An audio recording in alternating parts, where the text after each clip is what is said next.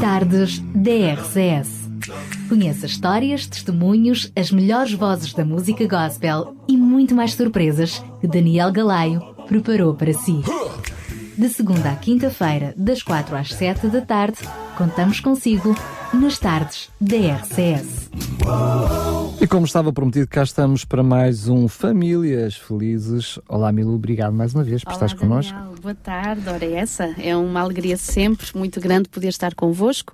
E aqui estamos uma vez mais com este sol maravilhoso que nos convida realmente não a fecharmos-nos num estúdio, é verdade, É verdade, é verdade. mas é mesmo por amor à palavra de Deus e a todos os ouvintes que aqui estamos, pela graça do Senhor e com muita alegria, para falarmos um bocadinho mais sobre algumas coisas bíblicas também para as nossas famílias. Sendo que tu hoje escolheste para tema as crianças, já a pensar no Dia Mundial das Crianças, É no dia verdade. 1, não é? Ahm, mas, curiosamente, para nos falares das crianças, tu vais começar por nos falar de uma criança muito especial. Muito especial, é verdade. Pensei isso mesmo, Daniel, como estamos muito perto de podermos eh, viver ou recordar aquilo que mundialmente se, se comemora, que é o Dia Mundial da Criança, no próximo dia 1 de junho, eh, pensei, por que não podermos eh, ter um programa ehm, sobre este assunto, mas particularmente eh, tentar realçar alguns ensinos para nós, para os nossos filhos, enquanto pais e enquanto filhos, eh, do próprio exemplo da infância de Jesus.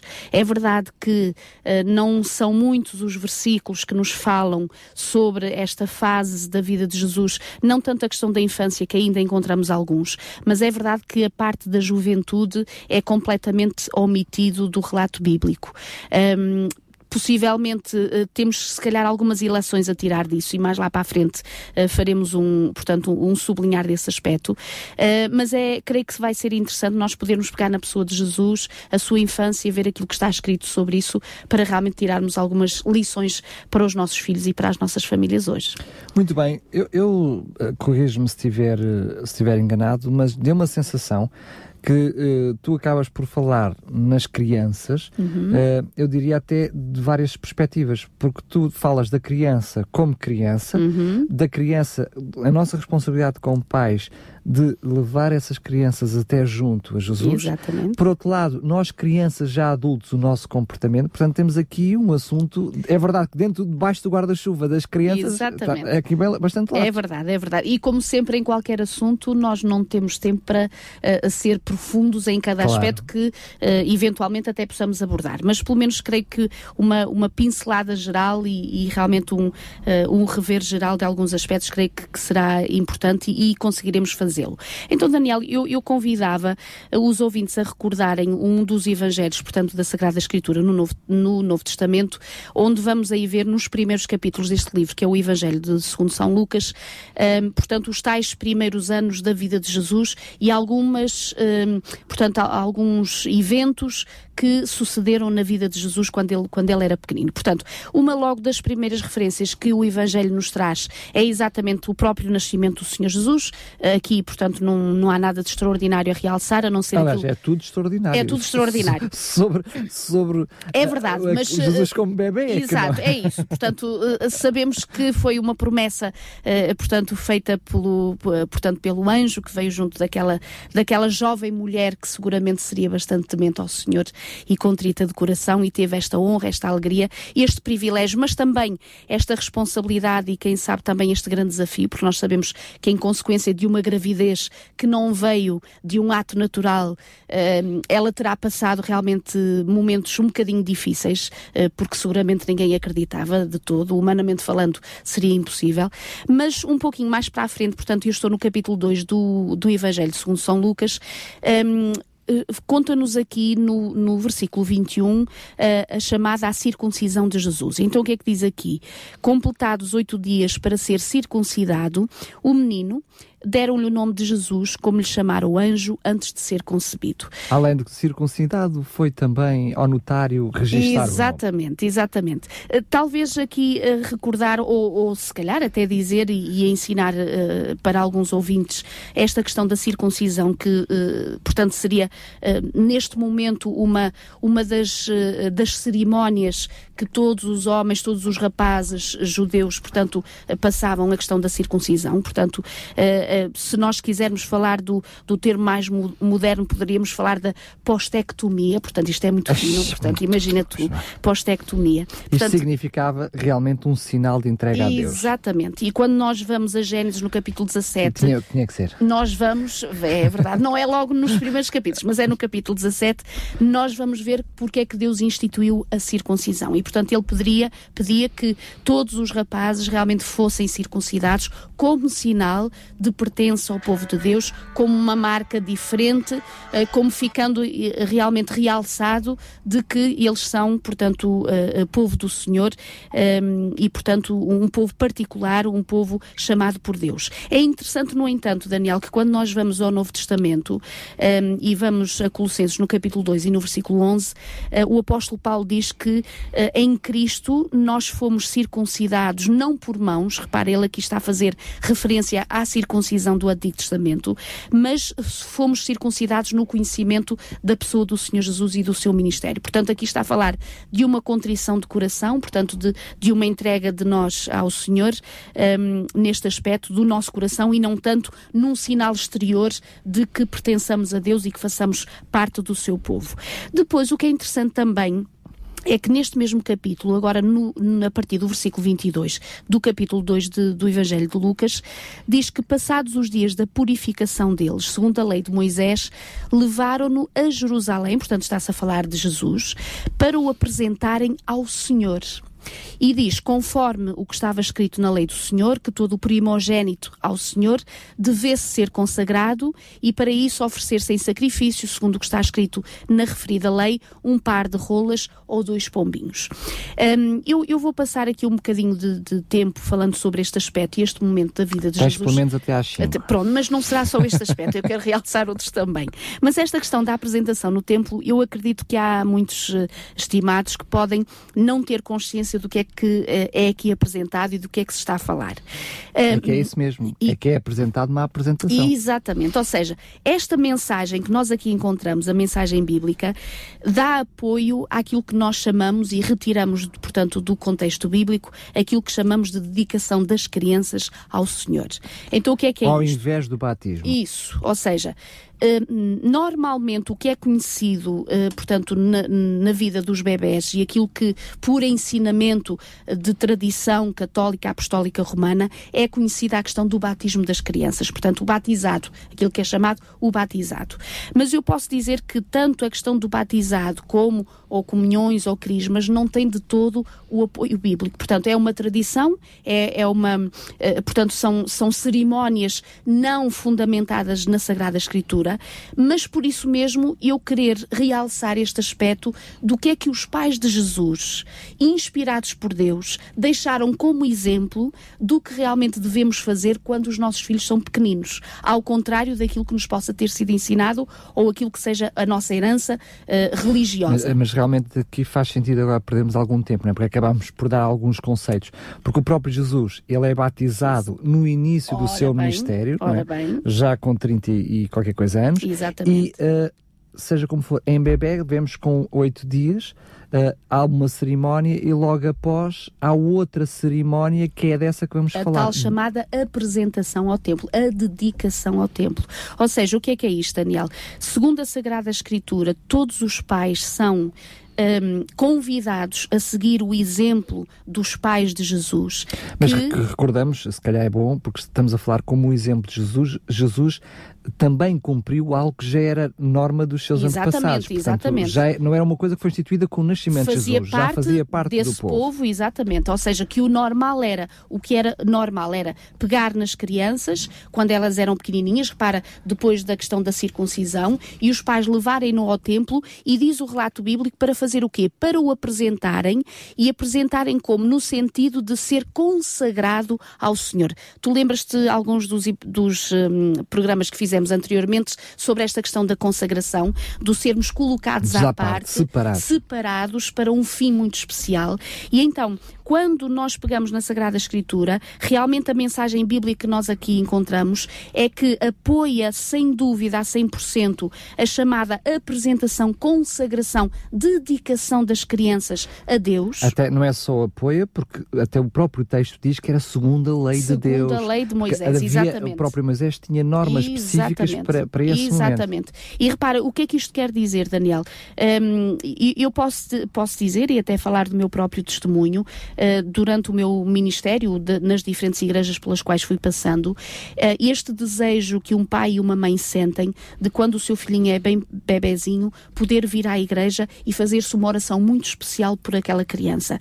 Mas o que eu acho mais importante ainda e mais interessante é que a oração não tem como fim apenas e só orar pela criança, mas particularmente pelos pais que reconhecem que estão diante de um ministério e de uma função que é a questão da parentalidade, que sem dúvida, sem a ajuda de Deus, será muito complicado poderem realmente uh, acompanhar os seus filhinhos nestes dias tão conturbados e neste mundo tão separado de Deus. Sendo que igualmente reconhecem também a proteção divina e da criança, dúvida. como não deixar e, de e como gratidão, como ação de graças, claro. porque Deus abençoou aquele casamento com mais um filho. Como nós já vimos, ele não é nosso, não é do próprio Ora bem, Deus. a tal herança de Deus herança que Deus entrega. E então reparem, quando nós falamos sobre a questão do batizado das crianças, hum, é verdade que em Portugal isso é muito conhecido e é muito praticado. Aliás, grandes festas se fazem nestes dias, as famílias reúnem-se todas porque há o batizado do bebê e quem fala disto fala das, das famílias mais uh,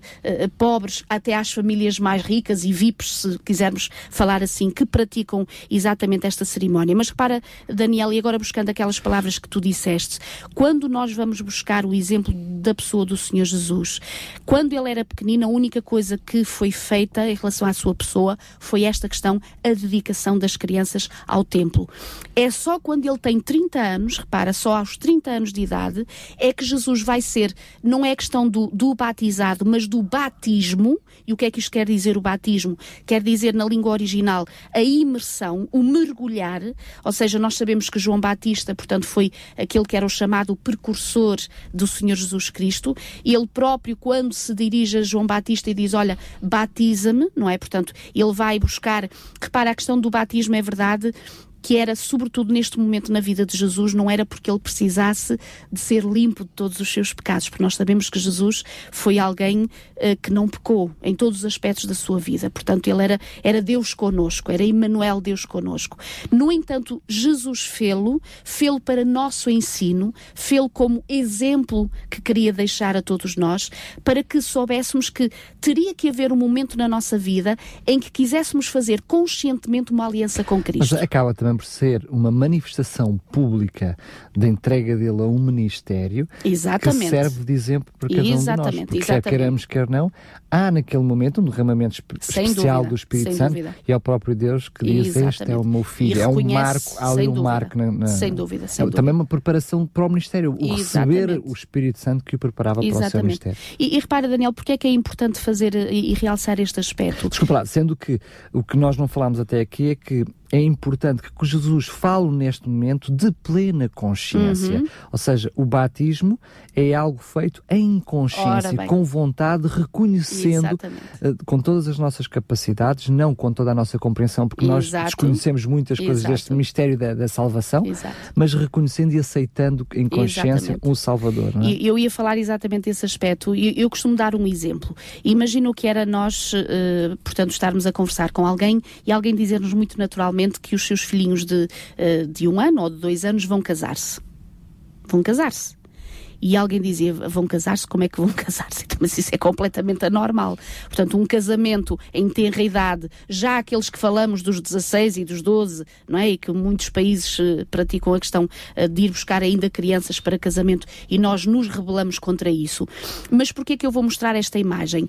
Quando nós, eh, segundo a palavra de Deus, compreendemos o que é que é o batismo, o batismo é uma aliança, é um compromisso que nós queremos fazer de forma exterior, demonstrando exteriormente a questão, portanto, passando pelas águas, como um símbolo de que realmente nós morremos para uma vida antiga e nascemos para uma nova vida. Em consciência voluntária. Em é? consciência né? voluntária, portanto, em que, assim como no casamento o normal será nós realmente naquele dia que chega, nós dizermos sim voluntariamente, tenho desejo, realmente tenho vontade de poder, daqui para a frente, poder fazer este percurso com o meu marido ou com a minha esposa, não é?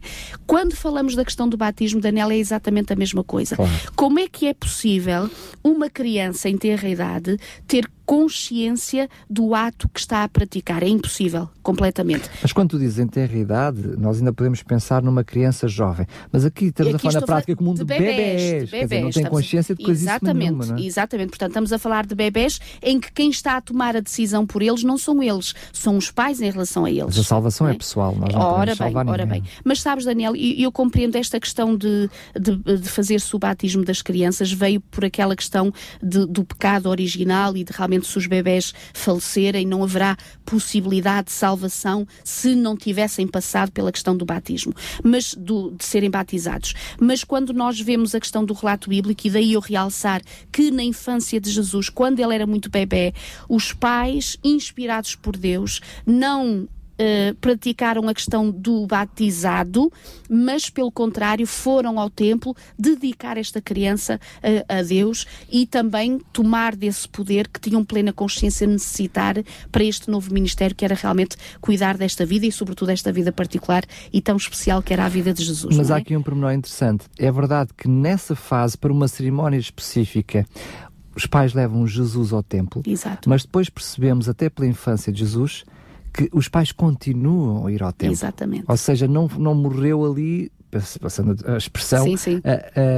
Com aquela cerimónia. Não é uma questão esporádica. Esporádica. Exato. Eles por alguma forma, mantinham Exatamente. a prática de ir ao templo. Sem dúvida. E, e repara, Daniel, já temos falado aqui e noutros, uh, tocando outros assuntos, que o Senhor Jesus nos aconselha a nós não abandonarmos as nossas congregações, ou seja, faz parte da nossa caminhada enquanto nós estamos aqui deste lado, enquanto Jesus não vem, que realmente nós estejamos nas congregações, portanto, que façamos parte uh, da congregação, porque essa é uma bênção à nossa vida, é algo que o próprio Deus instituiu para realmente ser uma bênção e, e falávamos até no, naquele aspecto, é quando nós convivemos uns com os outros, que às vezes algumas coisas de menos positivo até são realçadas e é aí que a gente tem que as trabalhar, é, é aí que, que a gente, crescemos. Ora bem que crescemos, porque temos que as resolver, se for esse o nosso objetivo. Repara, portanto, repara, é a questão da circuncisão que é realçada na vida de Jesus quando ele é bem pequenininho, depois ainda pequenininho também a dedicação que os pais levam Jesus ao tempo para ser dedicado ao Senhor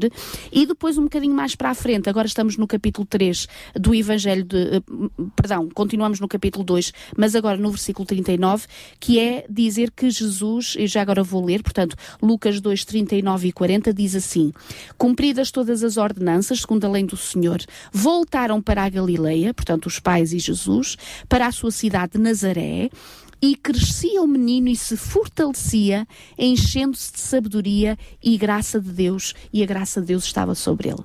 Repara, depois de cumprirem, como diz a palavra de Deus, aquilo que estava orientado pela lei, que era o menino passar pela circuncisão, ser dedicado ao templo, então voltaram para as suas casas. É verdade que lá iam a Jerusalém, pelo menos uma vez por ano, se reuniam em Jerusalém, mas voltaram para as suas casas e diz aqui algo muito interessante: é que Jesus crescia fortalecia-se, enchendo-se de sabedoria e de graça de Deus e diante dos homens. E sabes, Daniel, isto fez-me lembrar algo muito interessante. Um, não sei se te recordas daquela uh, coleção, aquele kit que nós oferecemos aos nossos ouvintes numa data especial que nós fizemos aqui atrasado. Construir um, amor. Construir, uh, exatamente. Não é construir em amor, portanto é, é um, ah, guia, é, o... é, um guia daqueles cinco livrinhos daqueles pequeninos cinco. de bolso. Sim, sim, sim, exatamente. E um desses livrinhos, que é o livro pequenininho que diz A Família em Primeiro Lugar, eu achei achei muito interessante o autor fazer-nos refletir sobre algo muito interessante, que foi esta questão exatamente de, da vida de Jesus. E então ele faz estas perguntas muito interessantes na página 13 deste livrinho de bolso, A Família em Primeiro Lugar, que diz assim: Por que é que Jesus passou 30 anos sossegado em casa?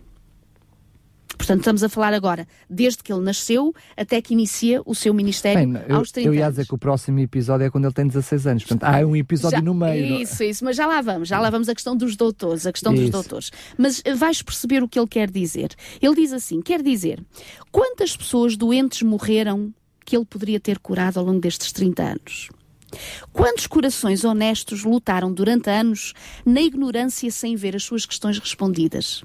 Quantas viúvas enterraram os seus filhos sem a intervenção de Cristo? Por que é que ele passou tantos anos da sua vida a executar as tarefas mundanas, diárias de um carpinteiro, quando as necessidades do mundo eram tão tremendas? O que é que ele estava a fazer? Será que havia um propósito? para tudo isto. E Daniel, é muito interessante que um, o autor depois vai uh, uh, dissertar nesta ideia muito interessante que é que ele acabou por compreender que os primeiros anos e os bons grandes os bons primeiros anos de vida, e quando eu digo isso, os bons, é ali até aos 18, 19, 20, uh, passados com o auxílio da casa, na presença do pai, na presença da mãe, é sem dúvida fundamental para os nossos diferentes ministérios depois para a nossa vida, para a nossa diferente um, uh, eh, profissão, seja ela qual for, uh, a ação que nós vamos ter nesta sociedade como filhos de Deus e como representantes de Deus. Então eu achei muito Sendo interessante. deixa-me só dizer diz, isto, diz, diz. Eh, Jesus tinha um ministério especial, como ancião, digamos, aquele que, que, que era, e nós vimos logo aos 16 anos a sabedoria que ele tinha, vamos voltar aí, aí daqui a pouco, exato. mas uh, como ancião, ou seja, como alguém com conhecimento profundo da palavra de Deus, até era muito novo. Nós dizemos, mas porque aos 30? Ora mas afinal bem. ele, era, ele bem. tinha um ministério muito jovem, é? Exatamente. E repara, e onde é que ele estava a receber esse mesmo conhecimento? Onde é que ele estava a e ser com preparado? Quem, é? Com quem? Era na sua casa, particularmente com a sua mãe, que lia as escrituras, os profetas, os salmos, portanto contava toda a história do que estava escrito até aquele momento. E repara, esta questão de mais uma vez, quando diz que ele cresceu nasceu em Nazaré não é por acaso, é dizer que ele esteve na casa dos seus pais, portanto, que viveu durante todos aqueles anos junto com os seus pais e, no fundo, é também um, intervenção destes pais que Deus claro. Pai eterno, o, portanto, estamos a falar de Deus, um, permitiu que Jesus estivesse quando viveu uh, nesta terra como ser humano, que contribuiu também para a sua preparação, não só, mas também para a sua preparação para o seu ministério que ele iria ter particular a partir dos 30 anos de idade. Sendo que, por um lado, dá-me duas, duas lições grandes, leva-me a refletir duas áreas por um lado, a importância daqueles pais uhum. uh, na formação de Jesus, mesmo sendo Jesus. Exatamente. Por outro lado, uh, deixa-me um descanso, porque eu olho para este casal e percebo que era um, um, casal com bastantes problemas e que também falhava e que também uh, e que era visto pela sociedade de uma forma muito estranha, mas mesmo assim com a ajuda de Deus, fizeram um grande trabalho. Ora bem, e repara, Daniel, eh, durante todos estes, estes anos que o Senhor Jesus convive com a sua família humana, não é? Eh, é como o autor diz, com o passar do tempo, ehm, ele acabou por perceber que Jesus formou-se ao ir ao encontro das necessidades dos seus pais, das necessidades dos seus irmãos e das suas irmãs e das necessidades do seu próprio lar.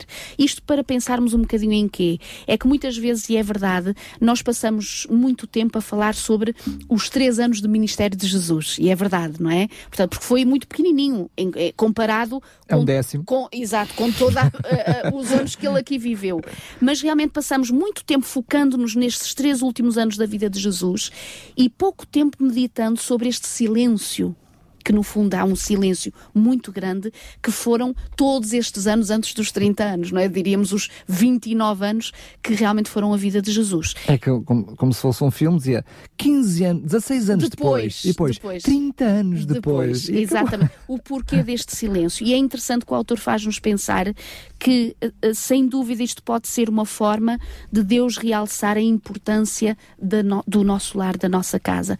Que realmente a, a nossa ação no mundo, a nossa uh, intervenção numa sociedade será marcada, sem dúvida, por aquilo que nós vivemos e experimentamos dentro da nossa própria casa. Porque, na realidade é o homem e a mulher em, que, em quem nos tornamos. Ora bem, ora bem, nós somos o resultado nós somos o resultado. E depois então vai falar, também ainda no capítulo 2 do Evangelho de Lucas, deste aspecto que tu fizeste referência há pouco, portanto, Jesus entre os doutores. Que e é em... o único episódio que temos Isso. entre a tal meninice Exatamente. E, e depois o, Exatamente. o início do mistério. Ou seja, Jesus que foi a Jerusalém com os seus pais, sabíamos, uma vez por ano lá iam, um, terminou os dias de festa, começaram a regressar, e isto é interessante porque um, quando os pais, e nós poderíamos dizer, então, mas aqui houve um bocadinho de negligência, como é que aqueles pais regressam do templo, vão para casa, portanto vão fazer viagem de regresso, e só depois, passado três dias, é que notam que o filho não está lá com eles. Nós dizemos assim, puxa, que pais estes, não é? mas é interessante que estes pais estavam habituados a que Jesus uh, tivesse aquela mão uh, atenciosa, ajudadora de todos aqueles que faziam parte daquela multidão que regressavam de Jerusalém e possivelmente pensando que Jesus estava ou nos primos, ou nos irmãos, ou ali, ou nos amigos, a ajudar aqui e acolá. Sim, porque não, ele, quando se deslocavam em família, não, não era propriamente a Maria José e os irmãos. Exato, dizer, aquilo era uma enchente. Exatamente. e era muita gente e todos a, a, caminhar, de camelo, devagar, portanto não era grandes de avião nem, nem, nem de carro, não é? Portanto era tudo a caminhar. E é interessante que quando os pais regressando a Jerusalém para procurar uh, Jesus, encontram Jesus e dizem, portanto, encontram depois de deixar três dias sentado no meio dos doutores, versículo 46, e ouvindo-os, interrogava-os, ou seja, ele falava das coisas de Deus Pai, agora estamos a falar de Deus eterno, um, consciente já a perceber qual seria a sua missão neste mesmo mundo. Aliás, a resposta que ele vai dar aos pais mostra precisamente bem, isso, não é? Também para, para, muitos de nós parece assim um bocadinho estranha, é? É verdade. Algo... Mas ele diz, o, o pai, a mãe pergunta-lhe, filho, porque é que fizeste isto connosco? Estávamos aflitos, não sabíamos onde estava, e no versículo 49 ele diz, porque é que vós me procuráveis? Não sabíeis que me cumpria estar na casa de meu pai.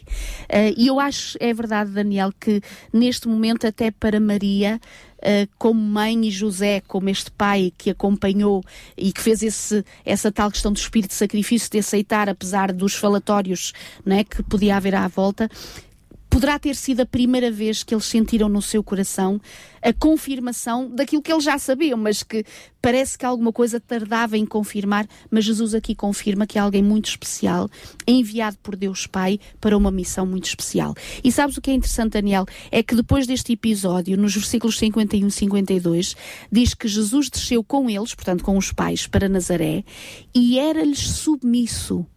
Esta palavra é muito interessante. E depois diz: A sua mãe, porém, guardava todas estas coisas no coração. Lá está. Ela ficou a pensar em tudo aquilo que tinha acontecido.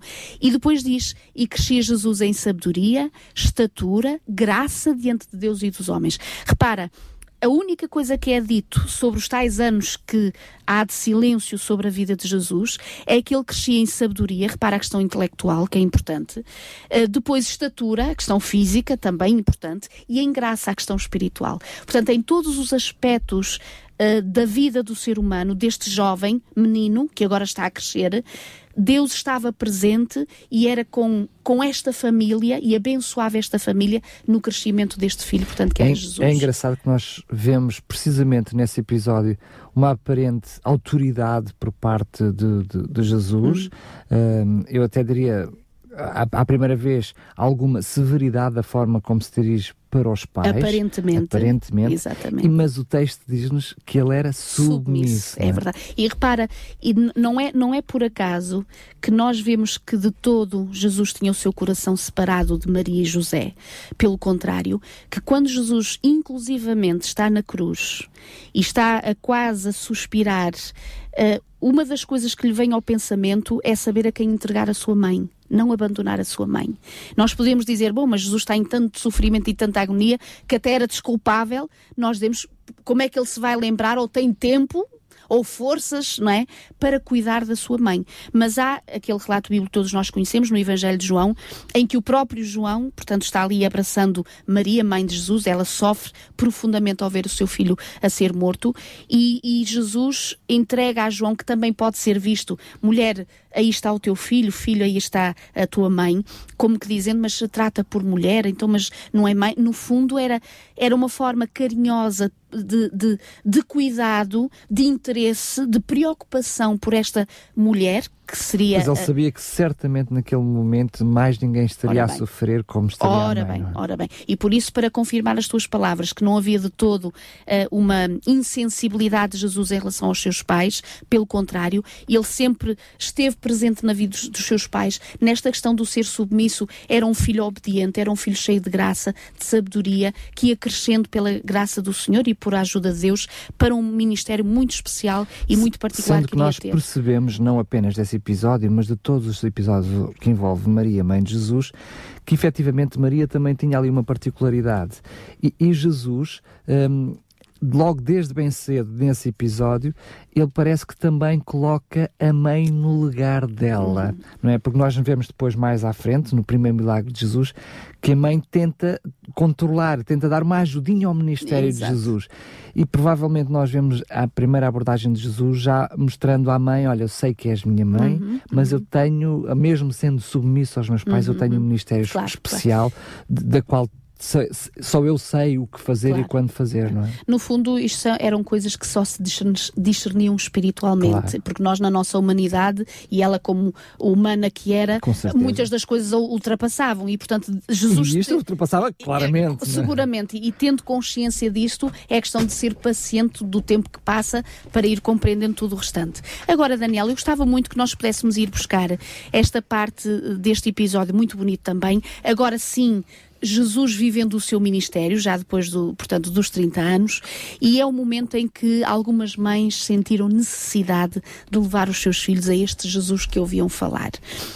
Um, eu, eu, eu muitas vezes penso neste momento uh, como estaria um coração destas mães que sentiram uh, este desejo de presencialmente irem junto de Jesus, levarem os seus filhinhos de colo, possivelmente um num colinho, outro na, ma na mão, outro às costas, não importa, mas terem necessidade de presencialmente estarem com Jesus.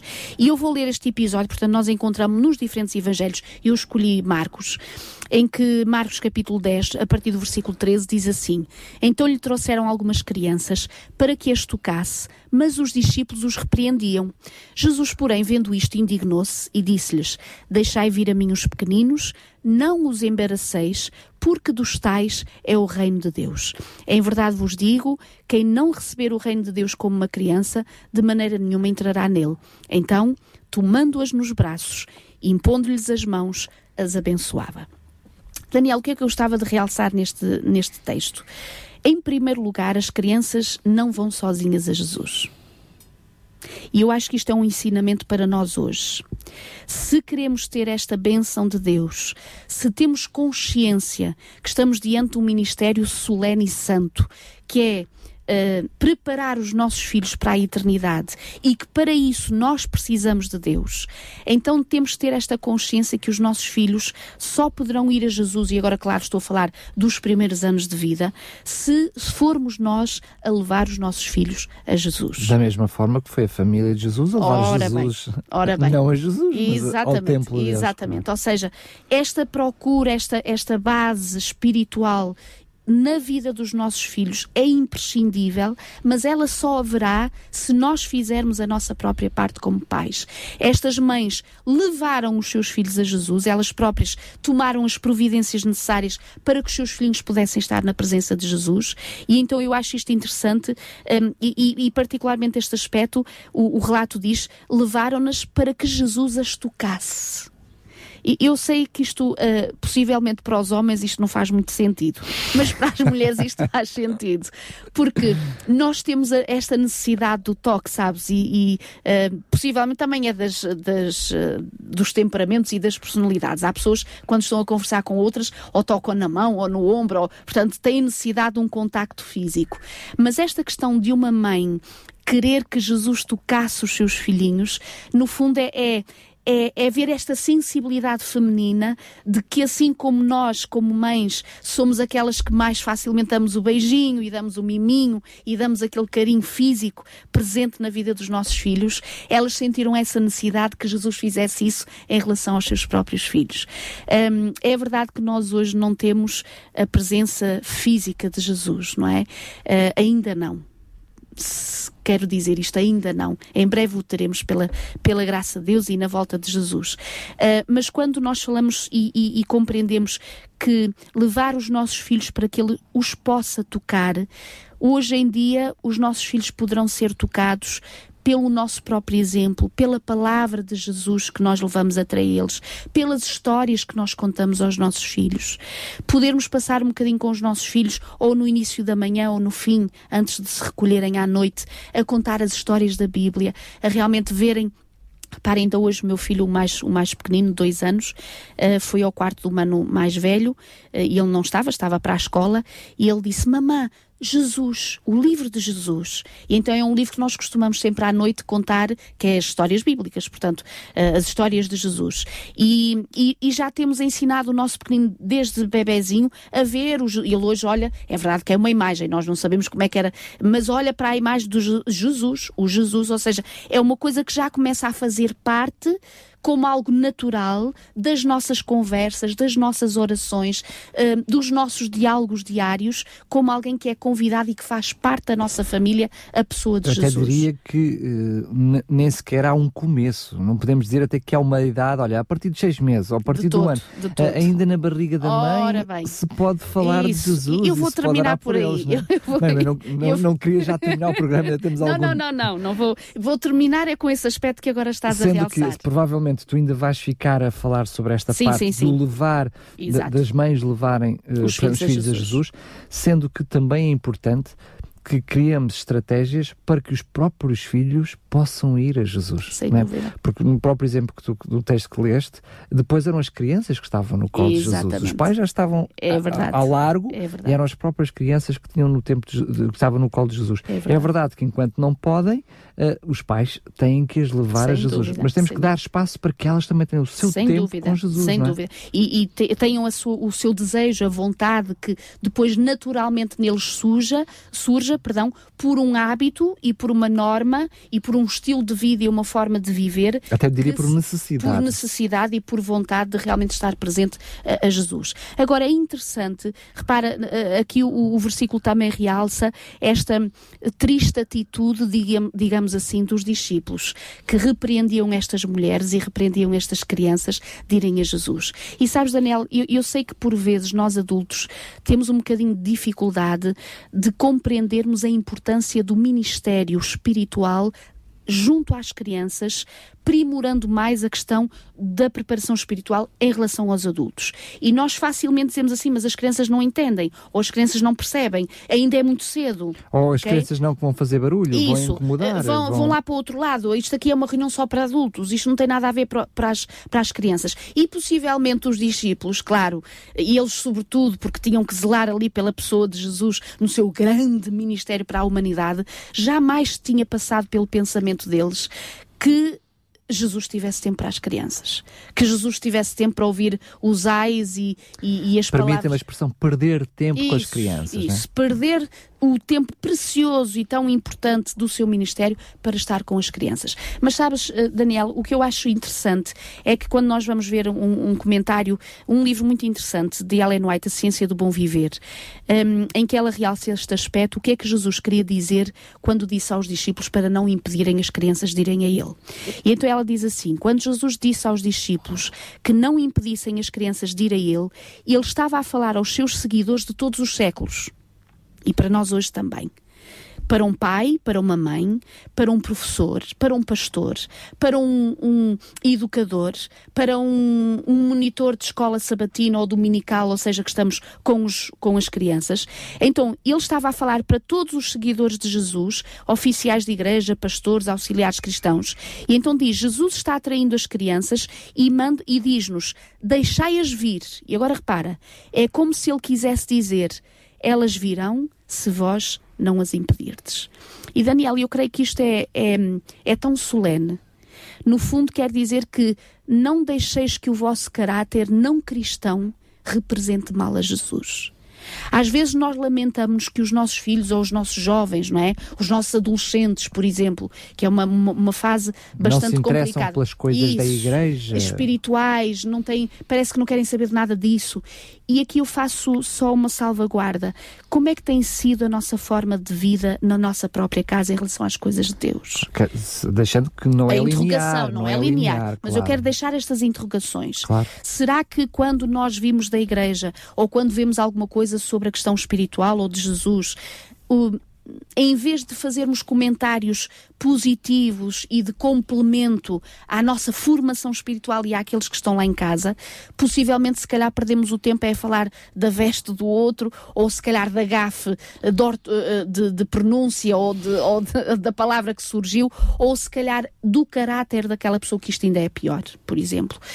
Um, o que é que nós estamos a transmitir aos nossos filhos? Como é que eu estou eu próprio isso, a viver? Isso, uh, que estarei eventualmente ou não, a atraí-los a Jesus claro. ou a aliená-los de Jesus. E creio que isto é muito importante. E agora repara, Daniel, quando diz que uh, Jesus se indignou, e esta palavra não é por acaso que aqui está, sejam poucas as vezes que nós vemos Jesus uh, nesta atitude de indignação. Esta é uma delas, em que se indigna com estes que queriam impedir que as crianças fossem até ele, e então Jesus repreende os próprios discípulos e diz: Não os embaraceis, não os impeçais deles virem até mim, a confirmar aquilo que ainda há pouquinho nós lemos. Portanto, se Uh, fazer uma chamada de atenção e pedirmos a, a, Deus e nós como pais orarmos ao Senhor, Senhor que que a forma como eu falo com o meu marido ou com a minha esposa não seja uma tónica para que o meu filho cresça incrédulo. As coisas que um, eu, a forma como eu reajo a uma dificuldade na minha vida, uh, as coisas que eu digo que saem da minha boca que não sejam um contributo para que um dia o meu filho seja um incrédulo. Claro. Pelo contrário. Aquilo que eu sou na igreja e depois aquilo que eu sou Ora em casa. Ora bem, não? a incoerência entre aquilo que os outros veem e aquilo que eu sou na minha própria casa. Senhor, ajuda-me a que isso não seja um impedimento dos meus filhos crescerem claro. uh, uh, sob a tua Sendo orientação. tu estás sempre a falar, ou tens estado a falar na perspectiva de pais cristãos, como é claro, óbvio. Claro, um, Mas é uma responsabilidade o mesmo texto sobretudo para aqueles pais que também, que, ou seja, que nem sequer são cristãos. E que podem se dizer não, não que, querer. Ao não querer, ao, porque não são, porque não conhecem, uhum. quer queiramos, quer não, também esses estão a ser uh, impedimento para que os filhos conheçam Jesus. Ora bem, ora bem. Sabes, Daniel, uh, estás-me a, a, recordar uh, um dos e-mails que eu recebi de um dos ouvintes nossos. Um, e este prezado senhor, ele definia-se na carta, aliás, ele para já teve acesso ao, ao, nosso, a um dos nossos programas que fizemos, porque veio uh, para uma das bandas onde realmente a rádio alcança, portanto, a antena, porque ele diz que lá no seu local onde ele mora não tem acesso à rádio. Um, e então diz que foi viajar e por acaso sintonizou a RCS, ouviu o nosso programa, e eu achei muito interessante a forma como ele uh, uh, fa fa falava este aspecto. E ele apresentou-se e disse: Eu sou ateu. Não acredito em Deus, ele diz: A minha razão impede-me de acreditar em Deus. Mas tenho uma esposa muito crente e amo-a muito, de todo o meu coração, dizia ele. E por amor à minha esposa, não é a primeira vez que eu até tenho ido à igreja, mas não creio, não creio. E sabes que uma resposta que eu dei a este senhor foi, em primeiro lugar, eu achei, perdão, em primeiro lugar, o que eu lhe disse é que eu o admirava, agora é a minha resposta a este senhor. Eu o admirava, em primeiro lugar, por este aspecto, pela forma maravilhosa com que ele respeita a liberdade de cada um. E eu acredito que quando nós respeitarmos a liberdade, o livre-arbítrio, a tal questão de darmos possibilidade a que tanto jovens como pessoas adultas possam fazer as suas escolhas, não quer isto dizer que nós não estejamos ali para aconselhar, para dar a palavra, há de uma estação na consciência e no conhecimento que nós temos das coisas e consoante nós as aceitamos.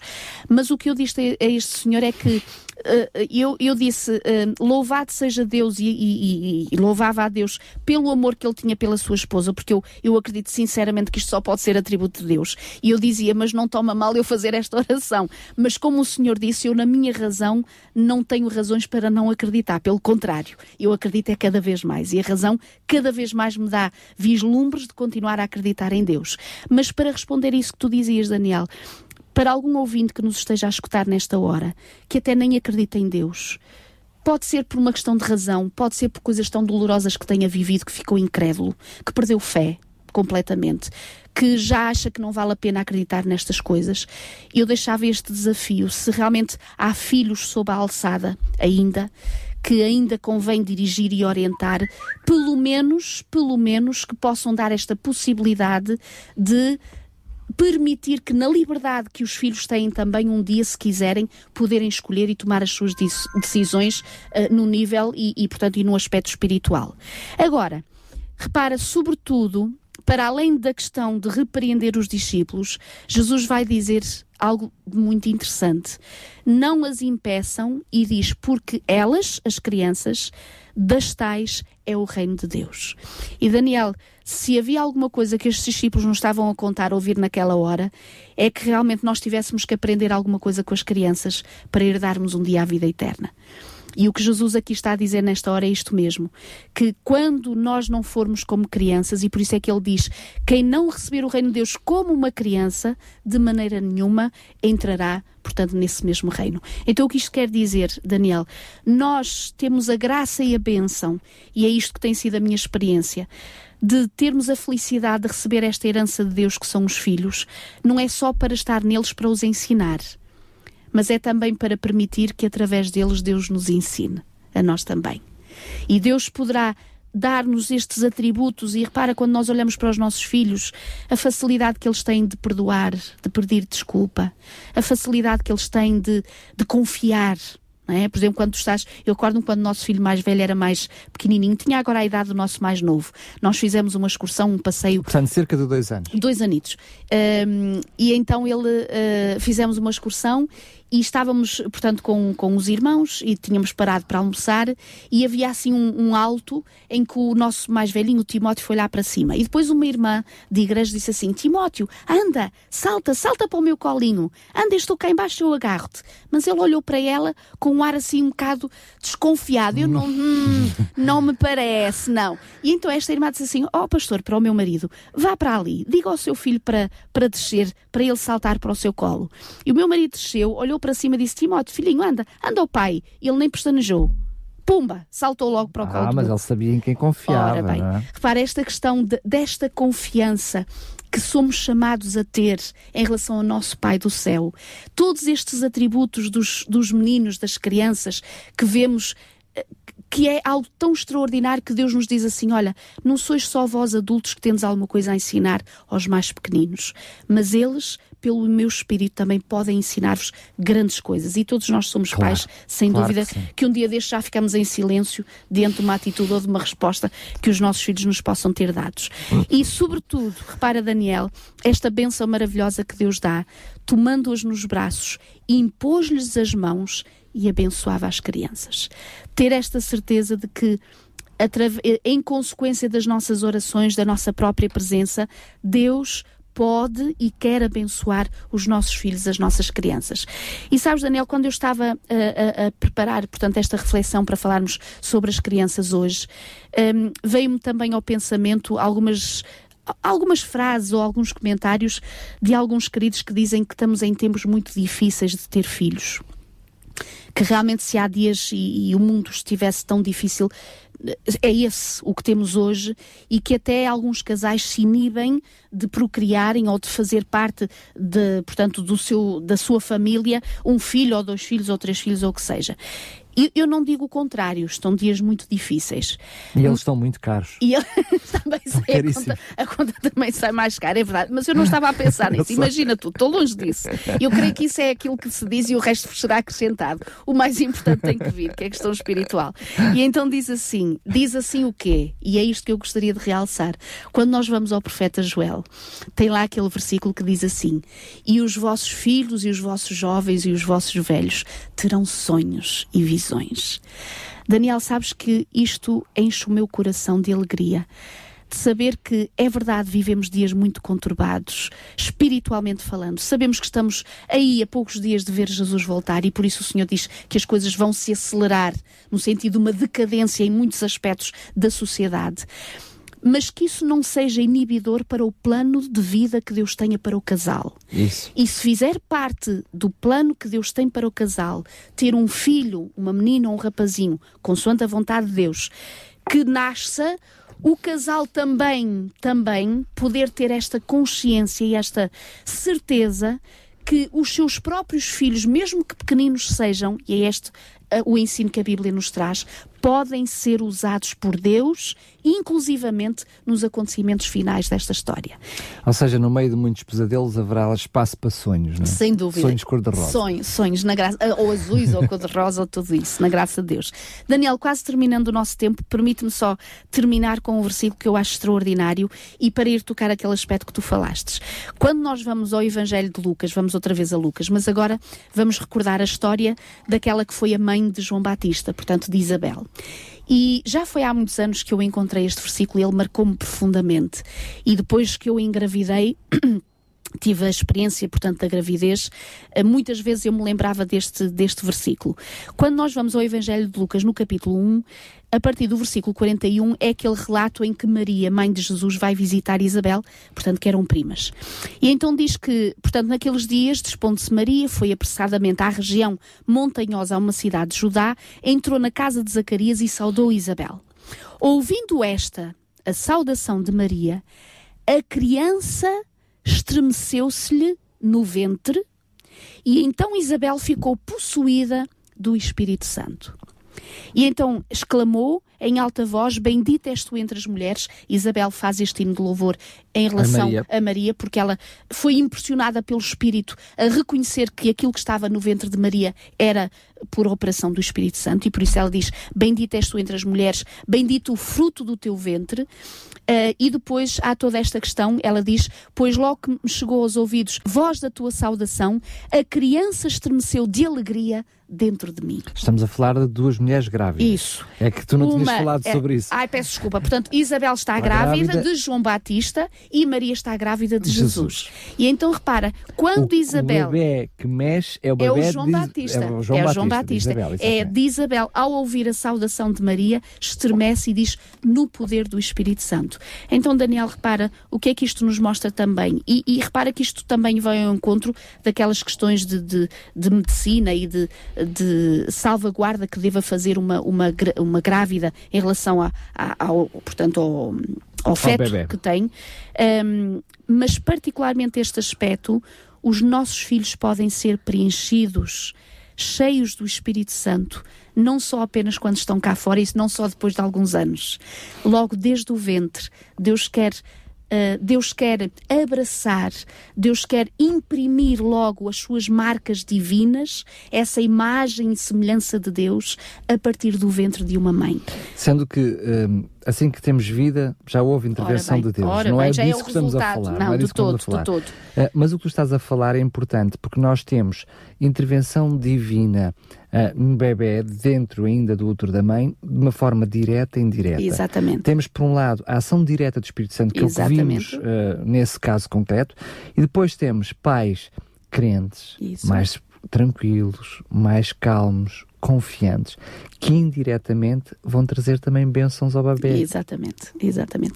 E repara, Daniel, isto, isto mostra o que é, de forma sucinta, e para dar um, um resumo e uma conclusão à, à portanto, à, à, mensagem que tivemos a refletir hoje, uh, eu creio que uh, não é por acaso que os relatos, mesmo que sejam sucintos da vida de Jesus, quando ele era pequenino, estejam aqui na Sagrada Escritura, para irmos buscar exatamente estas, estes ensinamentos.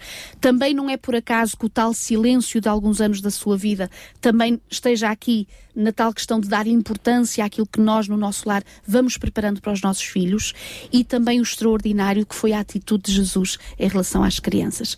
Então, o desafio que eu deixo hoje no programa de hoje. Estamos para relembrar ou para comemorar aquilo que se fala ser o Dia Mundial das Crianças. E eu espero sinceramente que o dia seja todos os dias na nossa casa, no nosso lar, com a nossa intervenção uh, como humanos, mas particularmente humanos, pai e mãe, que permitem ser usados por Deus para a benção dos nossos Ah, filhos. Certeza, certamente com falhas. Com- sem com- dúvida, sem não dúvida. sendo perfeito, Sem dúvida. mas, mas Deus- ser usados por Deus, apesar de tudo, porque com certeza Deus sabe e Deus tem o melhor para os nossos filhos. E uma coisa importante. Mais do que amarmos os nossos filhos, aquele que permitiu que os tivéssemos ainda os ama mais do que nós. Isto parece que é impossível compreender, mas é verdade. Então, desejo um bom dia da criança, um dia muito feliz com os nossos filhinhos, amando-os, eh, agradecendo a Deus por os termos, pedindo a Deus que nos ajude ehm, e, sobretudo, vivendo este exemplo que foi Jesus e tudo aquilo que Ele tem a, a ensinar-nos. Muito bem, sendo que ainda vou mais longe, não é? Como tu acabaste de partilhar connosco o versículo de que nós só vamos para o céu se permitirmos que a criança caia em nós. Aceite esse- Jesus. esses atributos, esses então atributos. vivamos nós também É verdade, dessa é forma. verdade. Na graça de Deus. Um beijinho, Um beijinho obrigado até. mais uma vez. Tardes DRCS. Conheça histórias, testemunhos, as melhores vozes da música gospel e muito mais surpresas que Daniel Galaio preparou para si. De segunda à quinta-feira, das quatro às sete da tarde, contamos consigo nas tardes da RCS.